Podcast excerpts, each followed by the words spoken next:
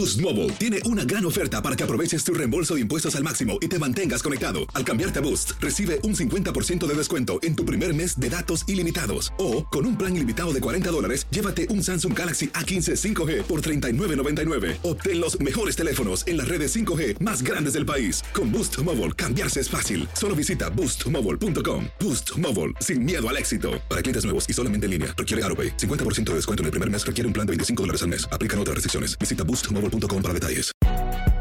Si no sabes que el Spicy McCrispy tiene Spicy Pepper Sauce en el pan de arriba y en el pan de abajo, ¿qué sabes tú de la vida? Para, pa, pa, pa. Sick of being upsold at gyms? My guy, you're currently a base member. For $90 more, I can upgrade you to our Shred membership. For 130 more, you'll be a Swole member. And for just $300 more, you'll reach Sweat Platinum. At Planet Fitness, you'll get energy without the upsell. Never pushy, always free fitness training and equipment for every workout. It's fitness that fits your budget. Join Planet Fitness for just $1 down and $10 a month. Cancel anytime. Deal ends Friday, May 10th. See Home Club for details. ¿Quieres regalar más que flores este Día de las Madres? The Home Depot te da una idea. Pasa más tiempo con mamá plantando flores coloridas, con macetas y tierra de primera calidad para realzar su jardín. Así sentirá que es su día todos los días. Llévate tierra para macetas Bigoro por solo $8.97 y crece plantas fuertes y saludables dentro y fuera de casa. Recoge en tienda y sigue cultivando más momentos con mamá en The Home Depot. Haces más, logras más. Más detalles en homedepot.com diagonal.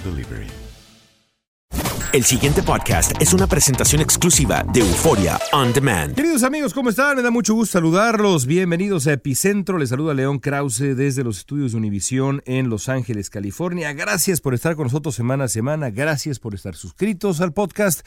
Si no lo están, por favor, suscríbanse a Epicentro. Si están suscritos, inviten amigos para que la comunidad siga creciendo. Y por supuesto, les agradezco también sus calificaciones generosas en em, las plataformas. Y también, y también agradezco las sugerencias y las críticas que nos hacen llegar en redes sociales, en persona en muchas ocasiones, en las propias plataformas. Yo valoro profundamente la crítica, tanto como el, eh, el halago. Eh, es más, con toda franqueza, valoro más la crítica que el halago, porque la crítica construye, el halago también, por supuesto, se siente uno eh, contento y satisfecho, pero la crítica lo lleva a uno a modificar ciertas cosas, dar un viraje y eh, idealmente a mejorar y a crecer. Así que gracias a todos ustedes por sus comentarios. Nos hemos concentrado mucho en la política mexicana en las últimas semanas, es natural que así sea, estamos en plena transición entre gobiernos después de una pues muy intensa campaña presidencial, después de una elección histórica y el gobierno entrante eh, ha mm, pues decidido marcar eh, eh, agenda desde el primer momento, ha, ha dictado la agenda desde el principio mismo de la transición. Haciendo la transición, un fenómeno muy curioso, porque francamente yo no recuerdo un momento en donde un gobierno entrante tomara las riendas de la discusión pública de manera tan clara, básicamente em, arrebatándole, aunque creo que el gobierno saliente ha entregado la estafeta, pero con una, con una facilidad como, quien tiene muchas ganas ya de irse de una mala fiesta, em, y buscando la salida y despidiéndose rápidamente, ha tomado la estafeta el nuevo gobierno y ha comenzado a dictar agenda eh, prácticamente todos los días con asuntos polémicos, eh, controvertidos, que han dado pie a debates francamente muy eh, interesantes y muy sabrosos también. y han pasado cosas además en México que pues eso es, inevitable hablar de ellas. Una de ellas, por supuesto, estos últimos días la liberación del Bester Gordillo y em, su reaparición en público, un asunto auténticamente surrealista de la lideresa sindical que es, es, desde mi punto de vista una de las figuras más oscuras de la historia moderna de México y que ahora regresa eh, celebrando que la reforma educativa eh, ha colapsado o está por colapsar eh, y que ella pues está de vuelta, eh, presentándose como una mujer agraviada, a la que ha sido tratada injustamente, que no, nunca ha sumado un solo peso a su bolsillo eh, de manera ilegal o corrupta, una suerte de Madre Teresa de la educación en México cuando yo tengo la impresión, y no es un asunto de un juicio personal, sino que creo que la evidencia es incontrovertible, y, que estamos hablando de una figura auténticamente oscura que ha hecho eh, muy poco por eh, mejorar la educación en México, que es y seguirá siendo el gran reto de el país donde nací. Eh, y es dolorosa la situación. Pero bueno, por, por, por, esta semana, a pesar de que ya nos echamos unos minutitos hablando de México, quiero más bien hablar de algo que ocurrió en Estados Unidos y que me parece que conecta, por supuesto, como siempre ocurre en Epicentro, eh, o casi siempre ocurre con nuestros, nuestros temas. Y uno de los temas que nos interesan aquí siempre ha sido pues la comunidad hispana, la migración y demás. Hace algunos días, la semana pasada, un hombre llamado David Glosser publicó un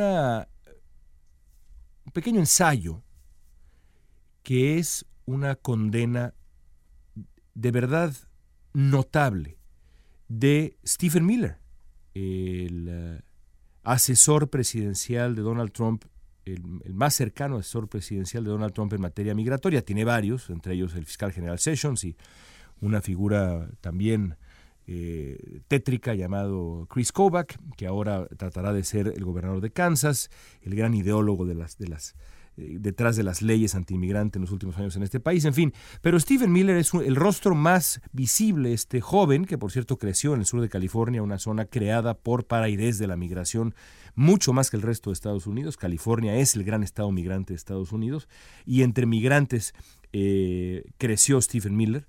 A pesar de ello, Stephen Miller es una de las voces nativistas más importantes, más relevantes y más aterradoras de Estados Unidos. Es por eso que este ensayo, publicado por David Glosser, mm, me pareció, en lo personal, y no estoy solo en esto, ni mucho menos, de verdad extraordinario. ¿Por qué? Porque Glosser, que es tío de Miller,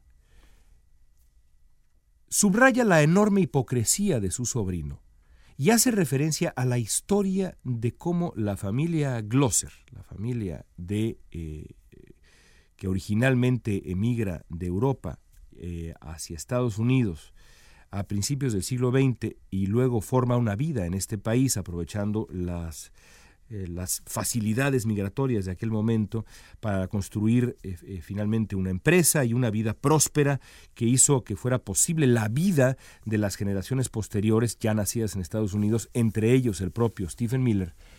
Al hacer este resumen de cómo la familia de, de uno de los grandes eh, em, agentes del nativismo estadounidense se benefició precisamente de la posibilidad de emigrar a Estados Unidos, Glosser, sin quererlo, pone el enfoque em, eh, o modifica el debate del, del asunto migratorio de manera fundamental.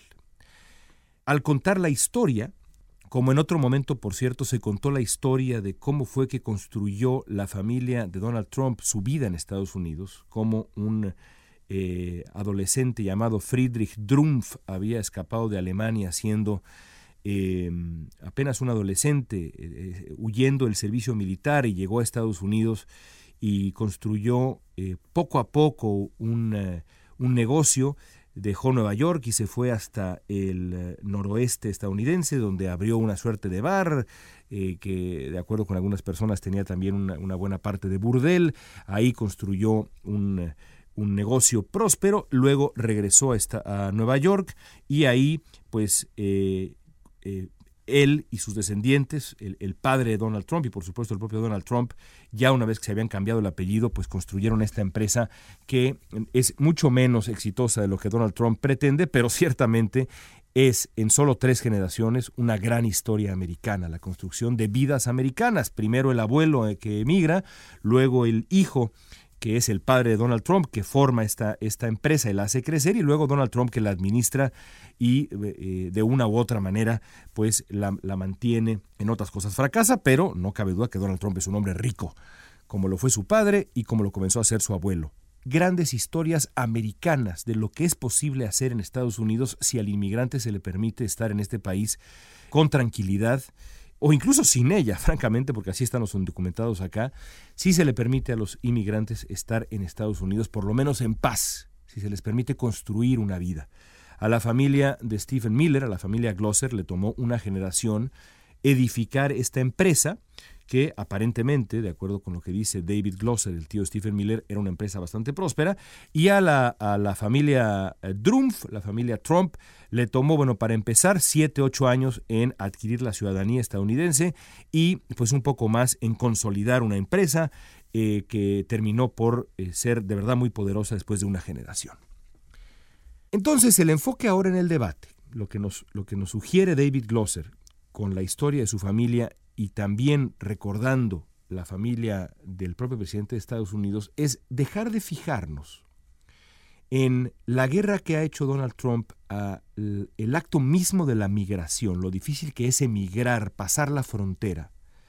Y nos propone Glosser, no lo hace de manera explícita, pero yo así lo interpreto, que reflexionemos sobre qué es una vida estadounidense. ¿En qué momento la vida de un inmigrante se puede considerar una vida estadounidense? Yo he estado pensando en este tema desde hace mucho tiempo a través del periodismo que, he estado haciendo acá en Estados Unidos desde que llegué básicamente, eh, entrevistando inmigrantes y contando sus, sus vidas. Y me encontré hace poco, gracias al trabajo notable del um, consulado mexicano en Los Ángeles, con algunas estadísticas que me subrayan a qué grado los inmigrantes mexicanos en Estados Unidos, pero me refiero específicamente en este caso a, los inmigrantes en el sur de California, han construido vidas estadounidenses. Porque el consulado entrevistó, ha entrevistado a 1.200 mexicanos detenidos para deportación para tratar de entender cuál es el perfil de estas personas. 67% de ellos han vivido en Estados Unidos por al menos 16 años. Treinta y tantos por ciento, según recuerdo, han estado en Estados Unidos desde mediados de los 80, es decir, han estado aquí pues casi 30 años, 25, 30 años.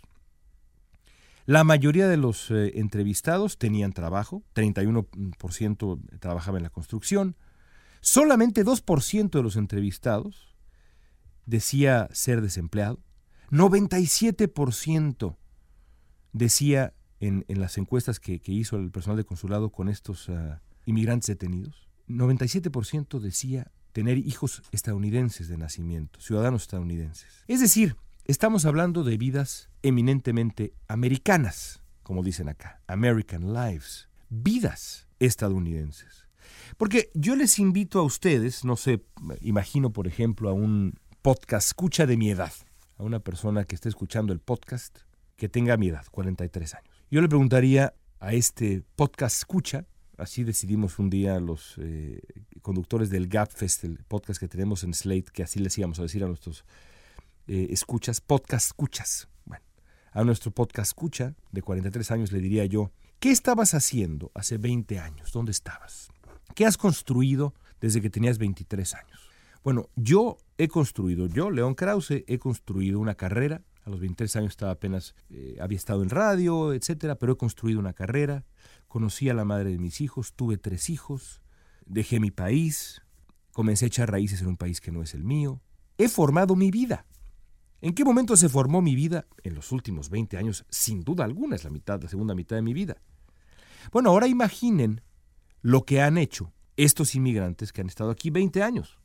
¿Han construido, creen ustedes, vidas en este país que es Estados Unidos? Los trabajos, la educación, los amigos, los amores, los hijos, los compromisos eh, financieros, las casas y compradas o, o en proceso de, todo eso no equivale a una vida.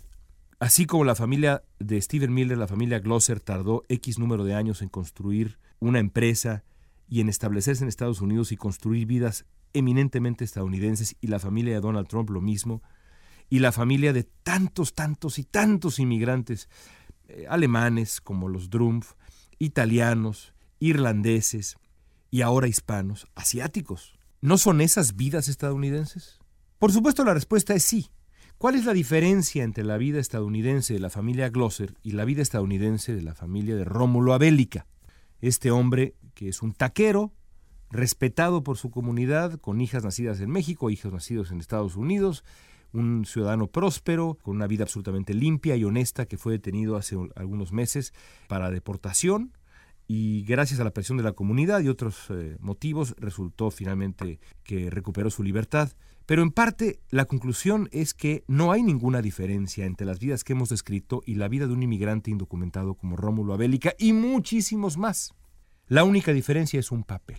Y entonces, David Glosser nos obliga en su texto, que los invito a leer, búsquenlo, nos invita, quizás sin darse cuenta, y sobre todo invita a los estadounidenses, yo no soy uno de ellos, a los estadounidenses a verse al espejo y a responder esa pregunta. ¿Qué importa más para que una vida sea una vida americana? ¿La construcción de una vida después de 15, 20, 25, 30, 35 años, incluso 10 años, con todo lo que eso implica que ya describí, o un papel? ¿Qué es realmente una vida en un país? ¿En qué momento uno dice, como dijeron mis abuelos, yo soy mexicano, después de dejar eh, Polonia y emigrar a México? ¿En qué momento se volvieron mexicanos? ¿Cuando entraron y lograron emigrar a México y hacerse ciudadanos mexicanos? ¿O cuando construyeron una vida en México?